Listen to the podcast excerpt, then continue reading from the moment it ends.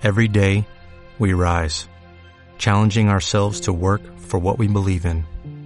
At U.S. Border Patrol, protecting our borders is more than a job, it's a calling. Agents answer the call, working together to keep our country and communities safe.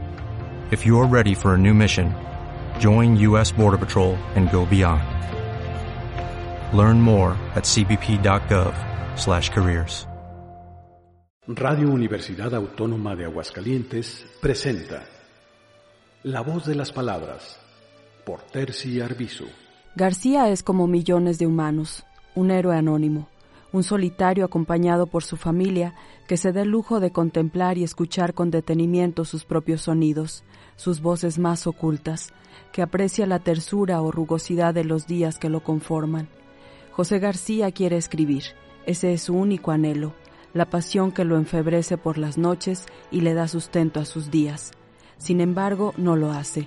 No lo hace como lo haría Borges o Neruda o cualquier escritor que se precie. No, lo hace a la sombra de sus vivencias y sus recuerdos, en el lugar que elegantemente llama su despacho y que es su guarida, su refugio ante la soledad, el tiempo y la vejez que ya han hecho acto de presencia en su vida. Este es un libro paradójico. La obra artística como tal no existe, pero en realidad está ahí, pues las observaciones que hace García no le piden nada a las de un gran artista. Él mismo se niega a tal categoría, pero al oírlo hablar, al ver sus matices, ese desdoblamiento se evidencia. García, el apellido trillado, lo asienta, lo acomoda en el lugar al que pertenece, soñaba con ser marinero, con tener aventuras y manipular su nave, con una mujer en cada puerto, pero su familia le cortó las alas. ¿Cómo es posible que quieras ese destino? Y la mamá lloraba. Se convirtió en el capitán de una pequeñísima tripulación en la que el asombro está vedado. Sin embargo, José lo conserva y fabrica aventuras, una noche inesperada de copas con su mujer, un viaje a la cantina y la existencia de un amante que solo confirmaba su mediocridad, su necesidad de sentirse hombre, macho. Esa pequeña y mediocre vida es aceptada por García, cuando lo hace, cuando la acepta, de su boca surgen palabras similares a las del emperador Adriano en la vejez, y el reposo que da ésta. El personaje dice, y bien, lo acepto.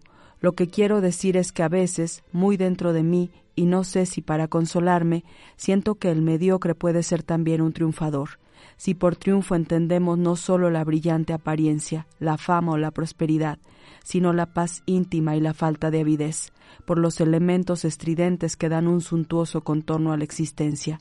Me refiero al hombre medio, que se sabe medio y que acepta con humildad su dimensión. Yo he conocido a algunos y me parece que viven con gran dignidad y tersura.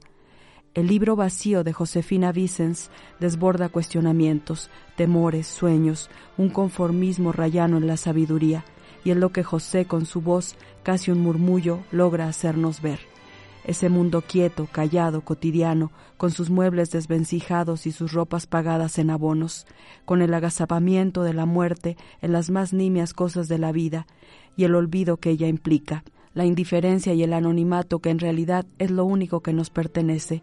José conoce su destino y eso lo transforma, sabe de sobra su mediocridad y la abraza y la acepta y juega con ella y finalmente se resigna, sin aspavientos ni dramatismo ni dolor, a su muy querido destino. La voz de las palabras, por Terci Arbizu, para Radio UAA